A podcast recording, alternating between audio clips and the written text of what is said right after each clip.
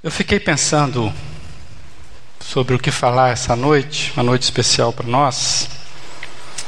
Quando tem celebração de batismo, é, é uma festa para nós.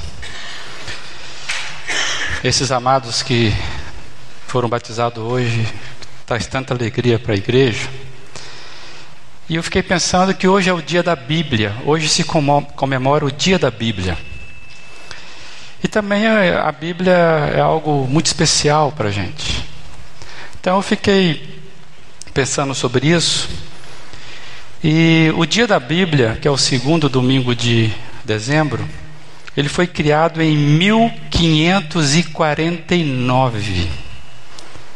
1549, lá na Grã-Bretanha, quando o bispo Gremer ele incluiu no livro das orações do rei Eduardo VI um dia especial para que toda a população parasse e intercedesse pelo valor da Bíblia das Escrituras. E a data foi escolhida por causa do Natal, o mês do Advento, então se tornou então o segundo domingo, o dia da Bíblia. No Brasil, nós comemoramos o Dia da Bíblia desde 1850, quando vieram os primeiros missionários evangélicos aqui, americanos e europeus, principalmente das igrejas históricas, entre elas a Batista, Presbiteriana, Metodista. E hoje é comemorado em mais de 60 países o dia da Bíblia. Só que o Brasil só pôde comemorar publicamente esse dia somente em 1948, lá em São Paulo, no monumento do Ipiranga, quando foi fundada a Sociedade Bíblica do Brasil, que o objetivo é justamente incentivar a população a fazer uma leitura mais assídua das Escrituras. Uma história bonita né, desse, desse livro. E não sei se vocês sabem, mas nós temos aqui na nossa igreja, se você entrou, já observou, nós temos uma Bíblia que ela foi transcrita, ela foi escrita à mão. Toda uma Bíblia. E quem fez isso? A nossa comunidade. Um tempo atrás, motivado aí esse belo projeto, é, um grupo acabou contagiando toda a igreja. E aí nós escrevemos primeiramente o Novo Testamento, aí o pessoal gostou e nós transcrevemos toda a Bíblia. E ela, você pode ver se você mais tarde, ela está ali atrás, exposta. É para testemunho de tanto que nós amamos a Bíblia. E mais, nós a entregamos no dia da Bíblia também. E ela vai ficar montada ali durante todo o mês de dezembro, como testemunho desse movimento interessantíssimo. De acordo com o site da nossa Junta de Missões Mundiais, mais de dois mil povos não têm sequer um versículo da Bíblia traduzido na língua dele. Sendo que 2.500 povos começaram a ter partes da Bíblia sendo traduzidas, sendo traduzida. E tem muita gente que ainda não tem acesso à Bíblia, mesmo que já tenha a tradução.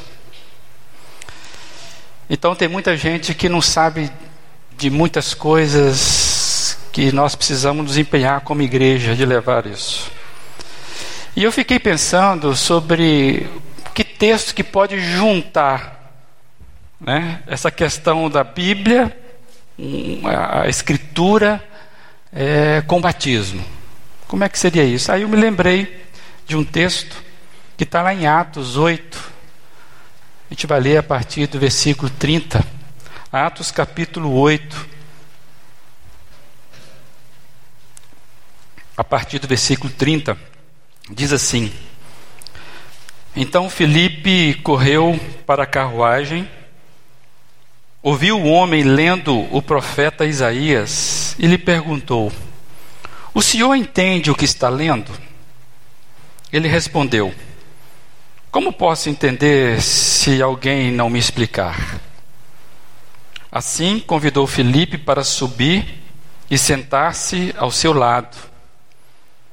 Esse homem, é o eunuco, estava lendo esta passagem da Escritura. Ele foi levado como ovelha para o matadouro e como cordeiro mudo diante dos, do, do, do tosquiador, não abriu a sua boca. Em sua humilhação foi privado de justiça. Quem pode falar dos seus descendentes? Pois a sua vida foi tirada da terra. O eunuco perguntou a Felipe: Diga-me, por favor, de quem o profeta está falando, de si próprio ou de outro? Então Felipe, começando com aquela passagem da Escritura, anunciou-lhe as boas novas de Jesus. Prosseguindo pela estrada, chegaram a um lugar onde havia água. O eunuco disse: Olhe, aqui há água. Que me impede de ser batizado? Disse Felipe: Você pode, se crê de todo o coração. O eunuco respondeu: Creio que Jesus Cristo é o Filho de Deus. Assim, deu ordem para parar a carruagem. Então, Felipe e o eunuco desceram a, a água e Felipe o batizou. Até aí. Vamos orar mais uma vez? Deus amado, essa narrativa é palavra do Senhor e nós queremos de fato ser alimentado, sermos todos alimentados por ela. Que o Senhor possa falar, porque se ela está na Bíblia, Deus, é porque o Senhor quer falar alguma coisa conosco. E apesar, Deus, da minha limitação aqui, que eu, o Senhor possa compadecer de nós e, e nos alimentar. Em nome de Jesus Cristo. Amém. O Senhor entende o que está lendo? Foi a pergunta que Felipe começou a conversa. Amados, esse texto ele é uma narrativa do que representa bem o que acontece quando uma pessoa se abre para a leitura da Bíblia. Porque o poder transformador impulsionado pela Bíblia está, na verdade, no que ela comunica. E e nós já dissemos aqui, em algumas vezes, que livros nós lemos, mas a Bíblia é o único livro que nos lê. A Bíblia é o único livro que nos lê. E eu fiquei pensando o que acontece quando nos deixamos ser lidos pela Bíblia. E eu fiquei pensando que quando eu de fato me aproximo deste livro, com o coração aberto para as verdades de Deus para a minha vida, perguntas honestas acerca de nós mesmos começam a surgir. E a partir disso, respostas certas de Deus para nós começam a surgir. Eu ouso dizer que ninguém, ninguém mesmo, de fato é transformado pelas Escrituras, sem chegar a ela com algumas indagações, com perguntas, com dúvidas. Pois a primeira coisa que a palavra de Deus faz comigo, fez comigo, primeira coisa que ela faz com a gente é derrubar as nossas certezas. Então, ter dúvidas diante da palavra é um, um bom caminho, porque a palavra de Deus ela começa a questionar as nossas certezas e mais, ela começa a ampliar as possibilidades da vida. É como se algo fosse descortinando diante de nós. Não é mágica, é o poder da palavra. E esse diálogo que nós lemos parte dele, registrado por Lucas, ele começa com essa pergunta: O Senhor entende o que está lendo no versículo 30. Numa tradução bem tradicional, entendes o que lê? E eu fiquei pensando assim: você por acaso já precisou ler alguma coisa que parecia muito complicada, mas você tinha que ler? Eu lembrei de algumas coisas, vê se você concorda comigo. Bula de remédio. Já é difícil de ler pelo tamanho da letra. Os caras fazem para caber, então é complicado ler bula de remédio. Parecer de uma decisão judicial. É difícil você os caras fazem questão de complicar. Aí você está lendo, mas você precisa ler. E aí você pena naquele negócio, tantos dizeres com notinha de rodapé, é difícil de ler. Né? Contrato né, da casa própria, 30 páginas. Você está doido para assinar aquilo logo para sair do aluguel. E é difícil de ler aquilo, complicado. Eu fiquei pensando, por exemplo, o livro de química justamente naquele capítulo que você faltou a aula do professor e que tem prova semana que vem. É difícil de ler, né? Você não está entendendo o que está aquele negócio. Matemática também serve. O cara faltou a aula e tem que estudar aquele capítulo para a prova. É difícil, já passei por essa. E eu fiquei pensando, letra de médico, também é difícil de ler, né? Letra de médico, só Jesus na causa. Para entender, eu, os caras fazem de propósito. Então, você sabe o que é chegar-se a um, a um documento que você precisa ler e você tem dificuldade.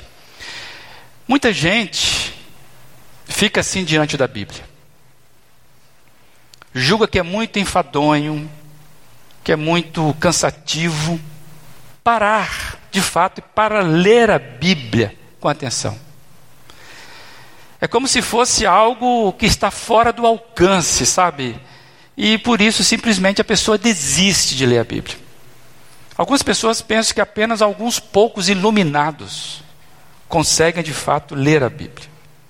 Então tem esse tabu. A Bíblia é grande, é um livro de letra pequena, às vezes, é um livro que tem muitas páginas, e às vezes a gente chega nela com certa dificuldade. É claro que a leitura da Bíblia vai nos desafiar mesmo, não tenho dúvida, não estou dizendo que não. Se não por, por ser um livro que é inserido num tempo muito anterior ao nosso, isso já traz uma dificuldade, numa cultura diferente da nossa, então tem expressões culturais que nós não estamos, estamos muito bem familiarizados, isso traz uma dificuldade. Um contexto geográfico, por exemplo, da Bíblia é um contexto, é, é, não é só você ir lá e conhecer, porque aquilo que está lá hoje já mudou do que quando a Bíblia foi escrita muitas vezes. O contexto político, histórico é bem atípico, porque é um texto, é uma, produ uma produção literária que foi construída distante da gente. Então isso traz, claro, alguns desafios. Mas também tem um outro desafio, porque o, o conteúdo do livro, o livro nos fala de profundidades humanas. O livro a Bíblia nos fala de verdades acerca da existência humana. Fala de questões espirituais que vão muito além do que a gente pode imaginar. A Bíblia fala de eternidade. Quem é que consegue entender a eternidade? A Bíblia fala de futuro. Quem de nós já visitou o futuro? Então a Bíblia, ela fala, por exemplo, do caráter de Deus. Como que a gente vai compreender Deus? Então são coisas profundas que a Bíblia fala. Então, além de ser uma, uma literatura distante de nós no sentido de tempo, ela fala de coisas profundas e sempre será desafiador ler a Bíblia por causa disso. Por isso, muita gente desiste de ler a Bíblia e vai seguindo a vida sem dar muita importância para a Bíblia. Talvez se eu fizesse essa pergunta hoje, pela sua prática diária, pode ser que a importância que você dá à Bíblia é uma importância só de uma reverência, mas sem intimidade com ela. Pode ser que você nem lembre onde é que está guardada a sua Bíblia que tanto você preza. Então, a gente entende que seguir a vida, ainda mais com as facilidades de hoje, sem dar importância para a Bíblia, é um sério risco de nós que nós podemos estar entrando. Mas pensa comigo uma coisa, raciocina aí, somente você que está aí tentando acompanhar esse pastor tão lento, né? Imagina comigo, se você recebesse hoje o resultado de um diagnóstico da sua vida e nesse diagnóstico fosse falado o seguinte, quando alguém te entregasse o envelope: aqui dentro está identificado o seu problema e a sua vida depende do que está aqui dentro revelado. É uma questão de vida ou morte. Se a pessoa te entregasse o envelope, o que você faria com aquele diagnóstico?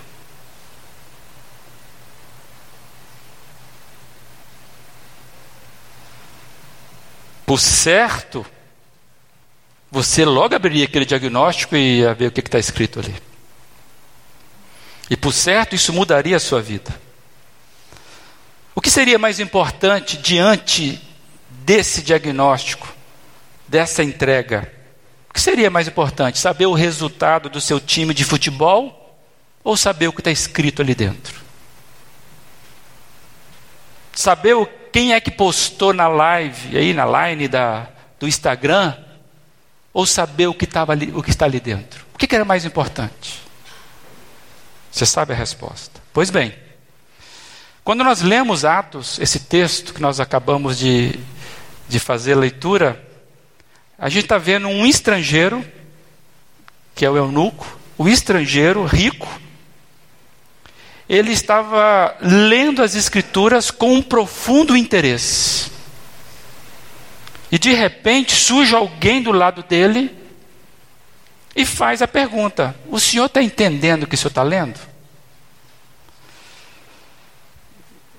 Como é que você pensa uma pessoa como essa, né? Você está ali lendo, chega alguém que você não conhece, e o senhor está entendendo o que você está lendo aí? E esse cara que estava lendo era rico, e o outro está a pé, tanto é que ele corre pelo texto. O Spurgeon, pastor batista, considerado o príncipe dos pregadores, ele diz que essa é a pergunta. Essa é a pergunta. Você compreende o que lê? Tem professor de português aqui, não? Interpretação de texto. Você compreende o que lê? O Spurgeon fala que essa é a pergunta. Alguém pode dizer: Ah, eu leio um capítulo todas as manhãs. Muito bem. Continue assim. Mas você entende o que está lendo? Bem, pelo menos eu aprendo o texto diário. Sim. Mas você entende o que você está lendo? Este é o ponto principal, diz Spurgeon. Aí ele vai contar uma alegoria que eu quero compartilhar com vocês. O Spurgeon fala assim: as borboletas, elas pairam sobre o jardim e nada resulta do seu borboletear. Voo de borboleta é borboletear. Aprendeu hoje uma coisa, né? Então ele está dizendo que as borboletas pairam sobre o jardim, voando, mas nada se extrai do voo delas. Mas olhe para as abelhas como elas mergulham nas flores e saem com as suas patas carregadas com pólen e seus estômagos cheios do mais doce mel para suas colmeias. Esta é a maneira de ler a Bíblia. Entrar nas flores das Escrituras, mergulhar no seu significado interior e sugar aquela doçura secreta que o Senhor colocou ali para lhe servir de alimento espiritual. A diferença entre borboleta e abelha. E pensando sobre isso, sobre esse, esse alimento que a gente precisa ter, essa, essa ideia de sermos né, é, é, pegados pela síndrome da, da, da abelha, tem muita gente que fica perdida na vida, justamente porque vai vagando a vida como borboleta e nunca conheceu a vontade de Deus para a vida dela. Você sabe a vontade de Deus para a sua vida? Nós temos jovens aqui que vão ficar velhos se não morrer. Você sabe da vontade de Deus para a sua vida? Nós temos pessoas adultas aqui. Qual é a vontade de Deus para a sua vida? Daqui a cinco anos, você vai estar onde dentro da vontade de Deus na sua vida? Você está investindo em quê na sua vida?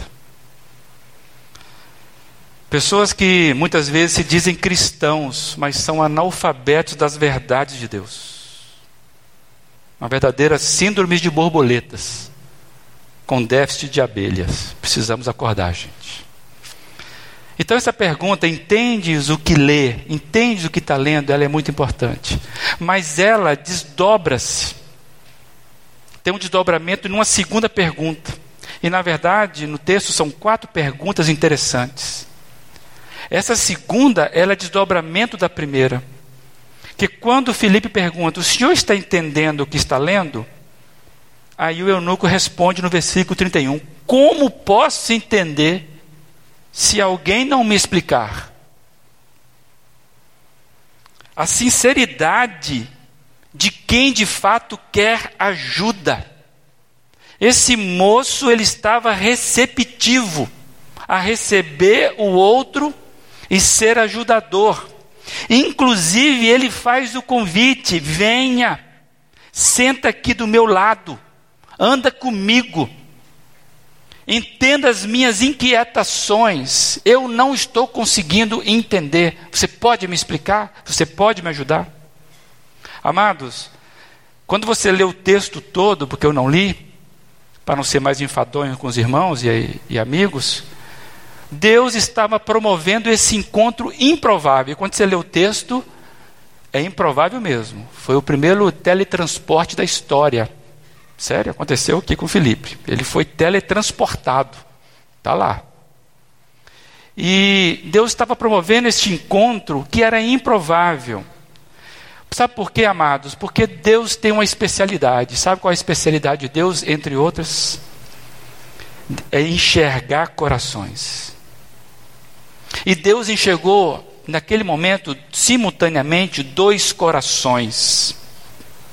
De alguém precisando de ajuda, que estava aberto para ser ajudado, e de outro alguém que tinha disposição em ajudar. Aí eu pensei, juntou a fome com a vontade de comer. Deus olhou dois corações e falou: opa, esses dois precisam se encontrar. E Deus encontrou em Filipe alguém que ele podia contar. E eu fiquei matutando comigo. Deus que sonda os corações, sabe mover as peças no tabuleiro da graça. Deus que sonda os corações, ele sabe mover as peças no tabuleiro da graça. Quem tem sede de Deus vai ser saciado por alguém que tem os recursos de Deus. É assim que Deus age. Mas eu fiquei pensando, gente, não é fácil ajudar as pessoas. Vê se você caminha comigo nesse raciocínio. Tem muita gente que não consegue ser ajudada elas simplesmente não deixam ser ajudadas. Eu não sei explicar se é um tipo de arrogância, se é um tipo de orgulho, que impede que elas sejam receptíveis à ajuda. Principalmente quando alguém que está ofertando ajuda parece que é de uma classe social mais simples, que era o caso do Filipe com o eunuco. E tem gente que, por causa disso, não são receptíveis à ajuda de Deus. não estão abertas para serem ajudadas. Porque o jeito de Deus trabalhar, amados, em nosso favor, sempre passa por pessoas. Deus sempre fez parceria. E ele vai encontrando pessoas que ajudam pessoas. E o que é a igreja, senão de ajuntamento de pessoas que altamente se ajudam? Deus trabalha assim em nosso favor, através de pessoas. Mas parece que tem gente que não sabe, não se deixa ser ajudado. Sempre tem alguém, amados, que pode mais do que a gente. Acredite nisso. Sempre tem alguém que pode mais do que a gente, principalmente no reino de Deus. Deus trabalha na multiplicidade dos dons distribuídos, repartidos. Nunca Deus acumula dons em super pessoas, sabe? Super ungidões. Não tem isso. Deus trabalha com esse princípio de vivermos interdependentes. E eu fiquei pensando a dificuldade que as pessoas têm de ser ajudadas, inclusive na vida comum. Tem pessoas que não conseguem ser ajudadas. E Deus é muito respeitoso. Deus não chuta a porta de ninguém. Deus não invade o coração de ninguém. E Deus está muito interessado que as pessoas leiam o que ele revelou. Você acredita nisso? Se ele revelou e usou pessoas para isso, ele está muito interessado que as pessoas conheçam o que ele revelou. Ninguém escreve um livro para ninguém ler. Dani vai escrever um livro. E aí, Dani, não, é só para mim. Eu só vou, só eu quero ler esse livro. Não, Dani, você escreveu, você quer, quer compartilhar alguma ideia, alguma reflexão, pelo menos. Deus escreve um livro através de homens, então ele vai sempre desejar que as pessoas conheçam o que ele revelou. Então ele vai sempre nos ajudar a encontrar as verdades que nós precisamos para a nossa vida. Acredite nisso. Deus é poderoso. Aí eu fiquei pensando, você que está sentado aí, você é daqueles, daquele tipo de pessoa que não pede ajuda? Daquele tipo de pessoa que acha que resolve sozinho, tem vergonha de pedir ajuda. E você é daquele tipo de pessoa que geralmente se disponibiliza para ajudar o outro? Deus trabalha assim. E aí, quando o eunuco faz essa pergunta, como é que eu vou entender se ninguém me explicar? Ele estava aberto à ajuda. Aí, Felipe, é comigo. Pode contar comigo. E aí ele vem com a terceira pergunta do texto: De quem o profeta está falando? Está falando de si próprio ou do outro? Ele leu Isaías 53, que é uma profecia sobre Jesus, mas ele não sabia. E ele pergunta: do que ele está falando? Em suma, o texto está revelando quem, afinal.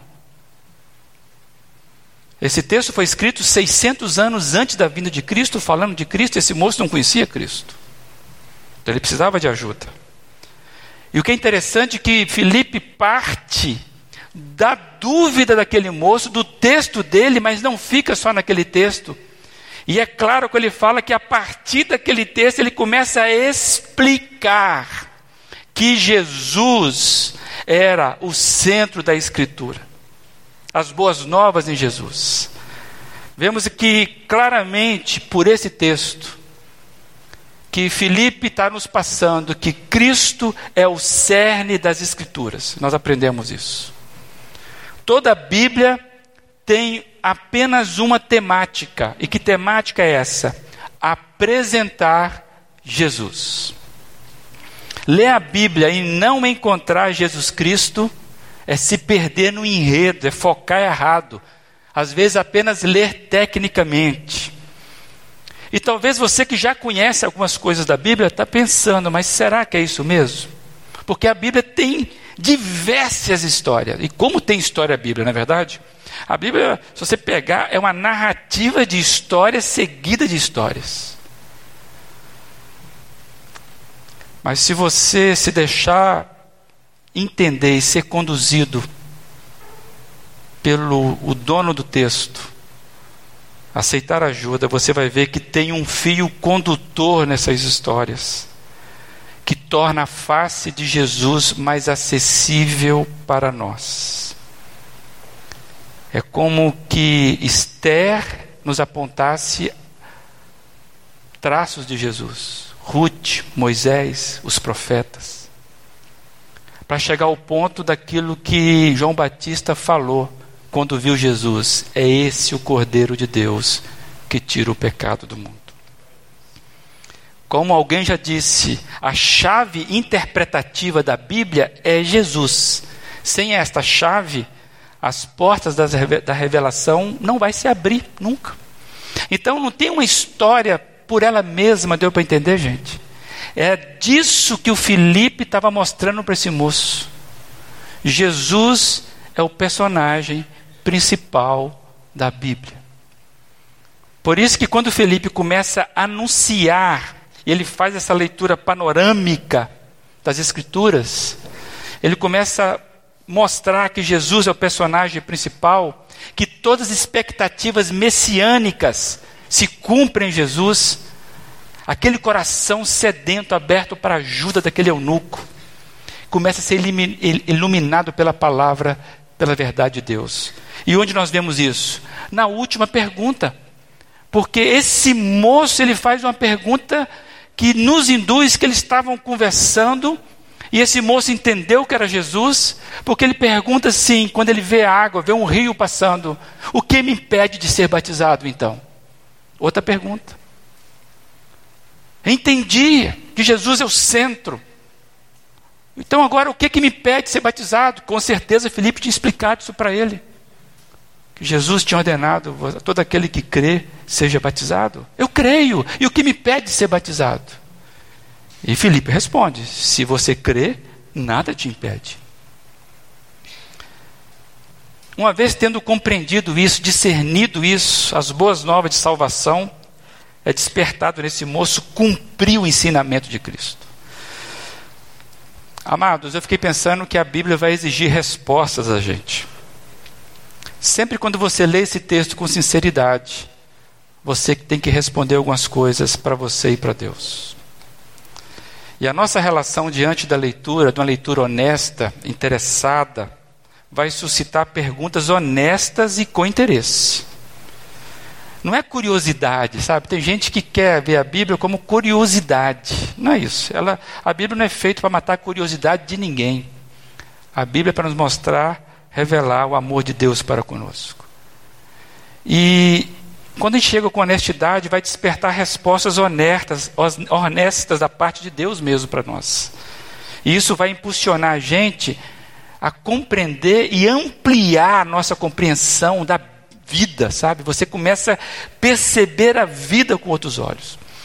Por isso, você que já viu uma pessoa, nós temos familiares aqui, eu não sei como é que é o convívio interno, mas quando de repente a pessoa ela, ela se converte a Jesus Cristo, ela fica um pouquinho meio louca, né? Fica um pouquinho diferente, já começa a mascar chiclete para outro lado, né?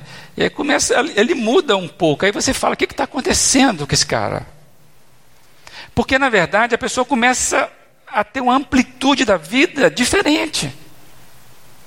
É isso que a Bíblia fala. Aquele que pecava não peca mais, aquele que roubava não rouba mais, a vida começa a descortinar com outras coisas. O cara muda o jeito de fazer negócio, muda o casamento dele, muda o jeito de falar com os filhos, muda a vida. O valor começa a ser. Mas não é da noite para o dia, vai, ele vai ajeitando, porque a gente está sempre caminhando. Nós não estamos aqui falando de perfeição, nós estamos falando de mudanças que vão acontecendo na caminhada. Por isso que eu perguntei: até quando vão seguir Jesus? É para sempre. Esse é o trilho. E a nossa relação precisa ser honesta com a vida. Amados, quando a gente vê que o próprio Jesus nos deu esse ensinamento, que o batismo é para aquele que crê. É o que nós fizemos hoje. Crer na pessoa de Jesus como Salvador da vida, crer no seu Jesus como Senhor da vida. E você deve entender: o batismo não faz ninguém mais santo. Não faz. Essa água não, não foi ungida por mim, não tem nenhum tipo de de pozinho que a gente joga. Essa água é água. O batismo não deixa ninguém mais santo, o batismo não purifica ninguém, o batismo não salva ninguém, o batismo não protege ninguém. O batismo, amados, é a demonstração externa da nova vida que nós alcançamos internamente com Cristo. Ele simboliza, ele é um testemunho, ele é um cumprimento daquilo que internamente já ocorreu. Por isso que eu perguntei: você crê? Eu estou seguindo isso aqui. Se você crê, você pode ser batizado. E aí a pessoa se compromete a seguir uma nova vida em Cristo Jesus. Deixa eu explicar uma coisa, ainda mais que hoje temos visitantes. Não é seguir a lei da igreja. Ah, agora ele está seguindo a lei dos crentes, ou a lei dos batistas. Não, não é isso. Não é seguir preceitos, regras. É seguir a vida de Cristo. E nós sempre dizemos isso aqui. E você que já esteve aqui sabe disso. Não seguimos preceitos, apesar de tê-los, mas nós não seguimos preceitos, não seguimos normas ou leis. Nós seguimos uma pessoa. E aquele que nos resgatou da perdição, do inferno e de uma vida medíocre, para andarmos em novidade de vida. E nós já respiramos os valores e os sabores da vida eterna de Cristo. Isso que acontece com a gente. Não é mágica, não é superioridade, é graça. Jesus nos alcança com a graça dele e a gente começa a andar nessa novidade de vida. Aprendendo com a criança um novo caminho. Então nós não lemos a Bíblia esperando poções mágicas. Nós lemos a Bíblia para que nós possamos ser lidos por ela no caráter de Cristo. E é interessante porque a gente não lê o texto todo. Depois, em casa, você lê. Atos está na Bíblia, você vai achar lá, com certeza. Aí você lê o capítulo 8, você vai ver que no versículo 39, que nós não lemos, vai relatar que o eunuco seguiu a vida dele dali para frente, cheio de alegria, diz o texto. Cheio de alegria, seguiu o seu caminho. Amados, o fruto da salvação é alegria, nós cantamos aqui. O fruto da salvação é uma vida satisfeita por ter encontrado o sentido da vida. Isso acontece com o eunuco. A verdade de Cristo, de fato, nos torna verdadeiramente livres, libertos para seguir o caminho da vida, agora ampliado o caminho da vida com a vida de Cristo. E aí nós vamos como abelhas, encontrando alimento nos jardins. Eu espero que seja assim com vocês que foram batizados hoje. Espero que seja assim com essa comunidade. Eu espero que seja assim com todos nós aqui. Encontrarmos sentido de vida na vida de Cristo. Que o Senhor te abençoe, que te guarde e que você possa se afeiçoar a esse livro. E pergunte: Senhor, quem o Senhor vai mandar para me ajudar a entender esse negócio aqui? Você pode ter certeza. Deus sonda os corações e Ele tem um monte de de estratégia para que você seja resgatado de uma vida que você talvez não entende para uma vida maravilhosa. Que Deus te abençoe. Em nome do Senhor Jesus. Amém.